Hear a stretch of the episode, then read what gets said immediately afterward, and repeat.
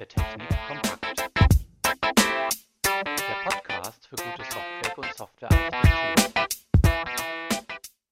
Moin Moin und herzlich willkommen aus Hamburg. Mein Name ist Wolf Gideon Bleek. In dieser Reihe möchte ich in loser Folge auf Themen der Softwaretechnik eingehen, die für gute Software, Softwarearchitektur und gutes Vorgehen wesentlich sind. Der Podcast ist dafür gedacht, kleine Wissensportionen weiterzugeben und gleichzeitig als Anregung für Diskussionen zu dienen. Ich freue mich also über Rückmeldungen und möchte gerne andere Erfahrungen und Meinungen aufnehmen. In der heutigen Folge geht es um das Thema Qualität von Softwarearchitektur. Dazu habe ich mir eine Interviewpartnerin zur Seite geholt, Carola Lienthal. Carola Lienthal hat das Studium der Informatik im Jahr 1995 an der Universität Hamburg abgeschlossen und dort im Jahr 2008 promoviert. In den Jahren 95 bis 98 und 2004 bis 2008 war sie wissenschaftliche Mitarbeiterin im Department für Informatik der Universität Hamburg. Im Jahr 2007 erhielt sie einen Lehrauftrag für die Vorlesung Architektur von Informationssystemen an der Hamburger Hochschule für angewandte Wissenschaften. Im Januar 2009 wurde Carola Lilienthal zum Mitglied der Geschäftsleitung der C1 WPS ernannt und ist Themenverantwortliche für das Software-Architekturbüro. Seit dem Wintersemester 2009 ist sie außerdem Vertretungsprofessorin für Softwaretechnik an der Universität Hamburg. Ihr Hauptinteresse galt in den letzten Jahren der Komplexitätsreduktion bei großen Softwarearchitekturen. In diesem Rahmen setzt sie besonders auf ihre Erfahrungen aus über 30 Architekturuntersuchungen und Restrukturierungen von großen Anwendungssystemen. Ich kenne Carola Lilienthal schon seit den 90er Jahren, als wir zusammen an der Universität Hamburg in der Arbeitsgruppe Softwaretechnik gearbeitet haben. Guten Tag, Carola. Hallo, Wolf Gideon. Ähm, ich möchte heute mit dir über Softwarequalität sprechen. Und Softwarequalität ist für uns beide ja in den vergangenen Jahren eigentlich ein sehr wichtiges Thema gewesen, aber du hast dich ganz speziell darauf konzentriert und zwar über den spannenden Weg genähert Softwarekomplexität. Kannst du mir mal erzählen, was das miteinander zu tun hat? Ja, also wenn man ähm, sich mit Qualität von Softwaresystemen beschäftigt, dann ist ja immer die Frage, ähm, welchen Sinn hat es eigentlich auf Qualität zu achten? Weil ich will ähm, eigentlich mich nur um Qualität kümmern, wenn mir das auch wirklich was nützt. Sonst brauche ich das nicht mhm. zu tun. Wenn ich also mhm. Wegwerfsoftware schreibe, dann hat das überhaupt keinen Sinn, auf Qualität zu achten, wie schnell fertig werden. Aber die meisten Systeme heute werden ja für längere Dauer gebaut. Und dann ist immer die Frage, ähm, kann ich das System über lange Zeit warten? Kann ich es vielleicht auch erweitern? Und da ähm, wird dann die Frage der Qualität ganz wichtig. Und ich habe mich der Qualität so ein bisschen aus dem Blickwinkel der Komplexität genähert und mich gefragt, ähm, was ist eigentlich wichtig, damit Leute Software gut warten können? Also was verstehen die Entwickler leicht oder wo kommen sie gut mit zurecht und was ist für sie komplex? Mhm. Also die Aussage ist so ein bisschen, wenn man die Komplexität reduziert, dann hat man schon ein ganzes Stück Qualität gewonnen und kann den Rest der Qualität auch schon noch hinbekommen. Ja. Die Leute müssen einfach schnell sich zurechtfinden in einem Softwaresystem. Okay. Wie kommt denn Komplexität überhaupt in das System rein? Denn wenn ich mit einer Klasse anfange, einem Package und ein paar mhm. Klassen und ein paar Packages, habe ich ja noch gar keine Komplexität. Ja, also das, das ist tatsächlich wahr. Es hat was mit der Größe einfach zu tun. Ja, also ist, nur der Punkt ist, äh, Menschen können sich ungefähr bis 30.000 Lines of Code ähm, so merken, aus was für Teilen ein Softwaresystem besteht. Und das ist aber auch schon eine große Zahl. Mhm. Ja, und dann vergessen sie einfach, was es hier und da noch gibt, kennen die anderen Teile in dem System gar nicht. Und normale Softwaresysteme heute sind einfach, wenn sie klein sind, 200.000 Lines of Code Code groß und richtig, also richtig fette Systeme sind über einer Million oder sowas ja. ähm, in großen Firmen. Und da kann ein Mensch alleine sich gar nicht zurechtfinden und die schiere Masse macht das Ding komplex. Ja. ja. Okay. Und dann gibt es aber natürlich auch noch viele andere Sachen, die Komplexität erzeugen können. Also nicht nur die Masse, sondern eben auch, wie die Struktur gebaut ist von dem Software-System. Wenn man mhm. also ein, ein, äh, ein Kraut- und Rübensystem hat, wo alles durcheinander benutzt. Es gibt kein oben, kein unten, kein links und kein rechts. Da ähm, herrscht einfach viel Komplexität. Da findet man sich schlecht zurecht. Mhm. Okay. Das heißt, wir müssen eigentlich danach schauen, wie entsteht jetzt dieses Kraut- und Rübensystem oder mhm. besser noch, wie können wir verhindern, dass dieses Kraut- und Rübensystem ja, entsteht. Ähm, in den aktuellen Programmiersprachen würde ich ja ein System unterteilen. Ich habe ja die üblichen objektorientierten Gliederungsmerkmale mhm. wie Klassen und Packages mhm. und häufig nimmt man sich ja noch dazu so etwas wie Subsysteme würden wir das, Mhm, glaube ich, mhm. nennen, um das äh, System zu strukturieren. Ja. Aber trotzdem passiert es mir, dass ich das System dann in seiner Komplexität so hochschraube, dass ich es schlecht verstehen kann. Ja, also es gibt einfach unterschiedliche Richtungen da. Ich habe in meiner Doktorarbeit ja ähm, drei verschiedene Faktoren betrachtet. Ich habe also gesagt, einmal ist es wichtig, dass, dass ich Modularität habe in einem System. Das hast du eben so ein bisschen angesprochen, Mhm. als du gesagt hast, ich will das in Teile teilen. Ja. Aber auch da kann man sich immer noch fragen, sind das sinnvolle Teile? Ja, Mhm. also wenn du, wenn du auf ein System triffst und der Architekt dir sagt, ja, und dann haben wir so ein paar Methoden genommen und die haben wir zusammen in eine Klasse getan und dann haben wir so ein paar Klassen genommen und haben die zusammen in ein Package gesteckt, dann ahnt man schon, der Mensch hat nicht verstanden, wozu diese Modularisierung eigentlich gut ist. Ich will nämlich eigentlich in einer Klasse etwas haben, was eine Aufgabe hat oder eine Zuständigkeit und auch in einem Package dann im größeren Rahmen. Mhm. Also das ist die eine Seite. Dann hatte ich als zweiten Faktor also die Geordnetheit untersucht. Also gibt es eben oben und unten, ähm, ist das ein Zyklus, das ganze System oder Teile vom System, oder habe ich etwas Hierarchisches hier? Das ist also auch für Menschen unheimlich wichtig, dass die hierarchische Strukturen haben. Und als drittes habe ich noch die äh, Mustertreue betrachtet. Also werden die Muster, die man den Menschen eigentlich beibringt, in der geplanten Architektur auch nachher umgesetzt. Okay. Also so diese drei Aspekte sind dann eigentlich einfach wichtig für Ja. eine Architektur. Ja. Das heißt, bei der Gliederung in einzelne Einheiten zum Beispiel müssen so Prinzipien wie Design for Responsibility ver- äh, Genau. verwendet werden oder Information Hiding, Genau. um, um klare Kapseln Ja. zu gestalten. Aber jetzt fängt es ja an, kompliziert zu werden, wenn ich die Beziehungen zwischen diesen Elementen mir genauer anschaue. Also wir haben ja typischerweise Vererbungs- und Benutzbeziehungen, Mhm. aber auch eben Enthaltensein-Beziehungen. Und du hast eben schon angesprochen, dieses ähm, Wort Zyklus ist da über deine Lippen Ja. gekommen. Da gibt es dann offensichtlich, ich sag mal, erlaubte Beziehungen und Mhm. weniger erlaubte oder ungünstige Beziehungen. Ja. Also wenn man auf Architekturebene ein System betrachtet, dann sagt man einfach zu allen Beziehungen. Also das eine, die eine Klasse oder das eine Package braucht das andere, wenn es entweder da eine Variable benutzt oder einen anderen Typ benutzt oder davon erbt. Ich kann das ein, die eine Klasse nicht ohne die andere übersetzen, also braucht sie die. Mhm. Das, das ist einfach Mhm. so, da würde man dann in der Architektur nicht mehr unterscheiden zwischen den verschiedenen Arten von, von Beziehungen, die es da im Detail gibt. Ja? Weil Ja. grundsätzlich braucht der eine Teil den anderen.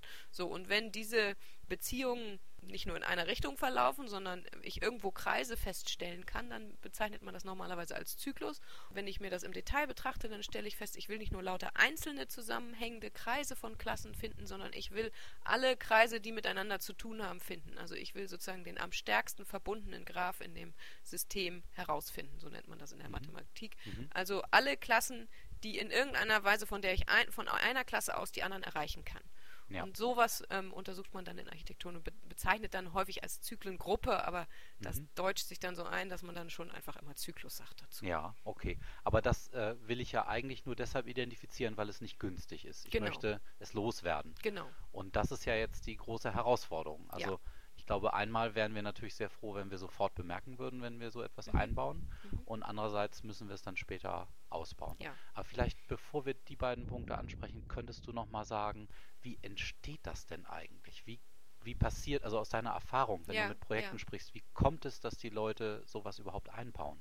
Also es kann einmal sein, dass den Leuten nicht bewusst ist, dass das nicht gut ist. Mhm. Ja, also die bauen einfach vor sich hin und äh, brauchen irgendwelche Funktionalität aus einer anderen Klasse und dann ähm, benutzen sie die einfach, weil sie von der anderen Klasse wissen oder ähm, weil sie irgendwoher Source Code kopieren und da war das schon so gemacht. Ähm, vielleicht war da aber auch ein anderer Zustand, also vielleicht haben sie es auch eben aus einer weiteren oberen Klasse kopiert, was sie dann brauchen und nun benutzen sie eine Klasse von da oben, was sie eigentlich nicht sollen. Also es kann einmal eben durch Unachtsamkeit, weil man kopiert, passieren, weil die Leute gar nicht wissen, dass Zyklen nicht gut sind, aber es passiert auch in modernen Entwicklungsumgebungen ganz oft, dass man einfach ähm, einen Klassennamen hinschreibt, weil man sich erinnert, dass man von irgendeiner Klasse was wollte und das ähm, und die, ähm, die Entwicklungsumgebung importiert die, das dann da automatisch, ja, und schreibt einfach Ja. oben in Java zum Beispiel den Import rein und das sieht man nie, weil man programmiert da unten irgendwo in seiner Klasse immer weiter, sodass man gar nicht wahrnimmt, dass man eigentlich einen Zyklus eingebaut hat. Also das kann einfach auch durch die heutigen Unterstützungen passieren, weil man den nicht mehr per Hand, sonst würde man da hinschreiben, oh, jetzt benutze ich hier was aus dem GUI und ich bin eigentlich in einer ganz anderen Schicht. Also man würde das lesen, wenn man selber den Import hinschreiben müsste. Aber da, da ist dann sozusagen das schnelle Arbeiten wichtiger als, als solche Verhinderungen. Und die, die modernen Entwicklungsumgebungen versuchen aber eben gerade nicht zu verhindern, dass man Zyklen baut. was ich auch relativ gefährlich fände an einigen Ecken und Enden, weil die Leute sonst anfangen, Workarounds zu machen. Ja. ja. Also ja. mir ist es dann lieber, sie bauen das erstmal ein, ich sehe das dann nachher und kann sagen, oh, was ist passiert und kann mit ihnen diskutieren, weil sie wollten ja was damit, die Leute, in der ja. Regel, die Entwickler. Ja, okay. Also das ist so zur Entstehungsgeschichte, mhm. wie baut man Zyklen ein, mhm. äh, nicht als Anleitung, aber zum Verständnis. ähm, und jetzt haben wir ja die Situation, wir möchten diesen Zyklus erkennen und wir möchten genau. ihn wieder loswerden. Und ich denke, da hast du ja relativ viel Arbeit mhm. in deiner Berufserfahrung reingesteckt. Ja. Ähm, was kann man denn da tun? Also wir haben heutzutage zum Glück eine ganze Reihe von Tools, mit denen wir solche Zyklen identifizieren können. Es gibt Open Source Produkte, JD Pen, das gibt es auch für, ähm, für C Sharp und für andere Programmiersprachen noch. Oder es gibt eben auch kommerzielle Produkte. Du hast ja Sotograph und SodoArc schon erwähnt oder auch SonarJ. Mhm denn Zyklen sind eigentlich einfach zu finden, weil man ja bei der Analyse von so einem Softwaresystem mit so einem Tool sowieso alle Elemente und alle Beziehungen ähm, sucht und ähm, solche Graphen, ähm, da gibt es eine ganze Theorie hinter, sind leicht zu ermitteln. Das heißt, es ist nicht so schwer, Zyklen in Systemen zu finden ähm, und auch tatsächlich dem, dem Menschen, der sich das anguckt, also dem Architekten in der Regel darzustellen dann nachher. Okay. Und man kann, kann dann unterschiedlichste Maßzahlen darüber erheben, wie viele Klassen sind hier jetzt in Zyklen, welche Zyklen sind groß, welche sind kleiner, ähm, welche gehen über Grenzen. Also das ist eben auch immer noch so eine Frage. Ich kann in irgendwelchen Subsystemen oder Schichten kleine Zyklen haben. Da brauche ich mich vielleicht nicht so drüber aufzuregen, aber ich kann auch welche haben, die über die Schichtengrenzen gehen. Und dann ist eben die Frage, das, das will ich eigentlich nicht. Ich will mein Software-System aufteilen können in einzelne Komponenten, die ich vielleicht auch gesondert weg äh, zu einem anderen System tue und dann will ich auf jeden Fall verhindern, dass da Zyklen zwischen sind. Ja. Ne? Also insofern denke ich heute, man benutzt Werkzeuge, um sich das anzugucken, anders geht das kaum. Ja? Und dann kriegt man eigentlich relativ schnell einen Blick darauf und kriegt Zahlen. Man muss dann nur eben die nochmal mit jemandem interpretieren. Das sind immer nur Hinweise. So, ne? hier, ja. hier könnte irgendwas sein, guck ja. mal hin. Ja. ja. Und was ich aus meiner äh, Berufspraxis auch mitgenommen habe, man fängt zwar an mit Klassenzyklen, mhm. aber es gibt natürlich auch noch ekligere Zyklen, also Package-Zyklen mhm. oder andere Konstellationen. Was, was kannst du dazu ja, also ich vertrete da vielleicht so eine Meinung, die so ein bisschen anders ist als das, was andere Leute sagen. Also mhm. grundsätzlich interessieren mich natürlich Zyklen zwischen Schichten und Subsystemen und zwischen Packages auch. Was aber eigentlich wirklich am schlimmsten ist für Entwickler zu reparieren, sind wirklich Klassenzyklen. Also mhm. Zyklen, bei denen man im Grunde das, äh, die Klassen redesignen muss, um diesen Zyklus aufzulösen. Ja. ja. also es gibt natürlich ganz einfache Zyklen. Ich hatte Zyklen so 16, 20 Klassen, wo es nur eine Beziehung gab, die den Zyklus hergestellt hat. Also eine Klasse, die bei einer anderen irgendwie eine Konstante haben wollte, ja, den Wert für eine Konstante. Das ist natürlich ganz einfach zu reparieren, ähm, aber wenn man so Zyklen hat, bei denen sich mehrere Klassen gegenseitig verwenden, ja. ja also der eine braucht den einen, der andere braucht den anderen und das vielleicht fünf oder sechs Mal in so einem Zyklus, dann kriegt man den ganz schwer weg. Mhm. Da muss man wirklich mit den Leuten sich hinsetzen und sagen, was sollte diese Klasse eigentlich tun, was sollte die tun, wer ist eigentlich hier oben, wer ist unten, wie gehört das eigentlich? Mhm. Und das, das ist eigentlich am schwierigsten normalerweise, ähm, ja. weil man die Klassen auch wirklich umprogrammieren muss. Wenn man, wenn man auf die höheren Ebenen geht und ein, zum Beispiel einen Package-Zyklus hat, dann ist es ganz häufig so, dass dieser Package-Zyklus nur eine Falschsortierung der Klassen ist. Ah. Ja, also es gibt natürlich Package-Zyklen, die bestehen aus Klassenzyklen. Dann sind sie genauso eklig mhm. wie ein mhm. Klassenzyklus. Mhm. Aber es mhm. gibt ganz oft auf den höheren Ebenen Zyklen, da hat einfach jemand eine Klasse aus Versehen ähm, in das falsche Package getan, weil er nicht drüber nachgedacht hat. Ja. ja und dann stellt man fest, huh, die Klasse ist hier falsch, die muss woanders hin und räumt so ein bisschen auf, mhm. was mhm. sowieso immer passiert, wenn man sich die Systeme das erste Mal anguckt. Und wenn man dann aufgeräumt hat, ist der Zyklus weg. Da braucht man nur eine Klasse zu verschieben. Ja. Das ist nicht so, ähm, so schwierig. Die mhm. Klasse mhm. bleibt, äh, wie sie ist. Ja, alles bleibt ja. so, wie es ist. Ja. Es ist nur eine Umstrukturierung. Okay. Ja, also insofern bin ich eher jemand, der sagt, ja, ist schon schön, ich fange auch au an aufzuräumen auf den, bei den Schichten und dann wende ich mich den Packages zu. Aber ich sehe dann schon, oh, da ist ein Klassenzyklus dran schuld, das wird eklig. Ja. Also in, die finde ich einfach schlimmer. Die sind am schwierigsten Ja. auszubauen, Ja. weil es da wirklich dann um die Verantwortlichkeiten der einzelnen Ja, und, geht. und aus dem Grund denke ich auch immer, man sollte, gerade wenn ein neues System gebaut wird, den Leuten sehr ans Herz legen, sich um diese Klassenebene zu kümmern. Da ist eh das noch klein. Ja. Da, da, Ja. Was soll man da über Schichten nachdenken am Anfang? Mhm. Da muss man Ordnung halten. Ja? Mhm. Sonst hat man nachher immer wieder diese übergreifenden Zyklen und das wird sehr Ja. unangenehm. Gibt es denn, du sprachst ja gerade so vom Anfang, äh, Mhm. gibt es denn ähm, Architekturstile, die besonders günstig sind, um Zyklen zu vermeiden, um saubere Architekturen zu bauen? Ja, also das habe ich mir in meiner Doktorarbeit ja auch ein bisschen angeguckt. Mhm. Und ähm, in meiner Wahrnehmung sind die Architekturstile sehr hilfreich, die ähm, eine Mustersprache haben. Mhm. Also sowas, wie du das von WAM natürlich auch kennst, aber im Quasar ist das auch drin. Also eine, ein Architekturstil, der für jede Art von Klasse, die man hat, sagt, okay, diese Klasse gehört zu Kategorie A und diese Klasse gehört zu Kategorie B und die, die Klassen aus Kategorie A dürfen nur Klassen aus Kategorie B- benutzen und B darf nicht A benutzen. Ja? Mhm. Und dann in der Regel geben diese Architekturstile auch noch was über die Schnittstelle von diesen Klassenarten her. Und wenn man solch einen Architekturstil benutzt, ich habe das auch viel bei Firmen gesehen, in-house sozusagen, dass die einen eigenen Architekturstil auf der, auf der Musterebene hatten, also eine Mustersprache tatsächlich, dann kümmert man sich am Anfang sehr um die Klassenebene. Und das, das ist ähm, sozusagen der Kern, dass das System nachher gut strukturiert ist. Ja. Ja. Und ich habe keine Mustersprache gesehen, die Zyklen hatte bis jetzt, lustigerweise. Oder Naja, erfreulicherweise. Ja, vielleicht ist so. das ja auch gerade äh, in engem Zusammenhang Ja. miteinander. Mhm. Genau. Ja, das finde ich sehr spannend, äh, das zu hören. Du hast ja eigentlich schon Tipps formuliert für Softwareentwickler, Mhm. nämlich von Anfang an darauf zu achten, Zyklen zu vermeiden. Was würdest du denn so als abschließendes Statement rausgeben wollen? Wie können Softwareentwickler, vielleicht auch jüngere Softwareentwickler, sich optimal mit der Situation auseinandersetzen, dass Zyklen in ihre Software kommen werden und dass sie das vermeiden sollten?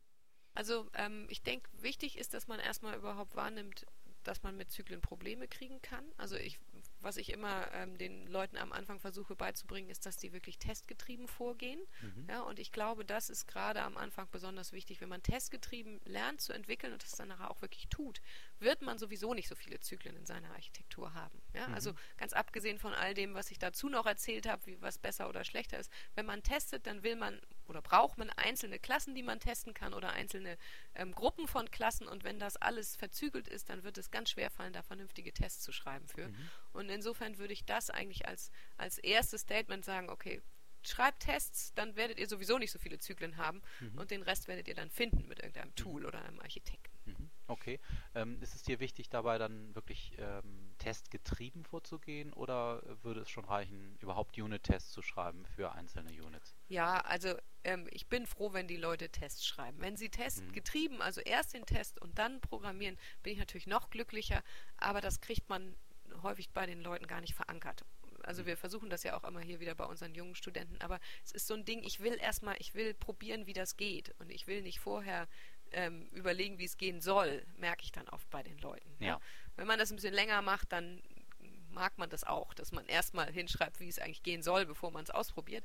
Aber ich habe so das Gefühl, es ist vielleicht auch ein bisschen die Ruhe des Alters. Ich weiß nicht, dass man da sich Ja. da ein bisschen zurücklehnt und sagt, ja, ja, ist schon okay. Erstmal Test schreiben. Ne? Mhm. Okay. Ja, das freut mich. Das ist doch ein schönes Schlussstatement. Herzlichen Dank, Carola, für das Interview. Und ich freue mich, wenn wir in Zukunft vielleicht mal wieder zu diesem Thema zusammenkommen. Ja, das freut Dankeschön. mich auch. Ich danke dir. Soweit zu diesem Thema. Ich hoffe, Ihnen hat der Beitrag Anregung gegeben und vielleicht haben Sie schon in naher Zukunft die Möglichkeit, etwas davon auszuprobieren oder umzusetzen. Dieser Podcast wurde nicht zuletzt möglich gemacht durch die Unterstützung meines Arbeitgebers, der Blue Karat AG. Nähere Informationen über die Blue Karat finden Sie unter www.bluekarat.de. Diesen Podcast erreichen Sie unter der Adresse www.wolfgideonbleek.de. Dort finden sich auch die anderen Folgen dieser Reihe. Außerdem sind dort Hinweise auf die hier erwähnten Quellen zu finden. Bis zum nächsten Mal, Ihr und Euer Wolf Gideon Bleek.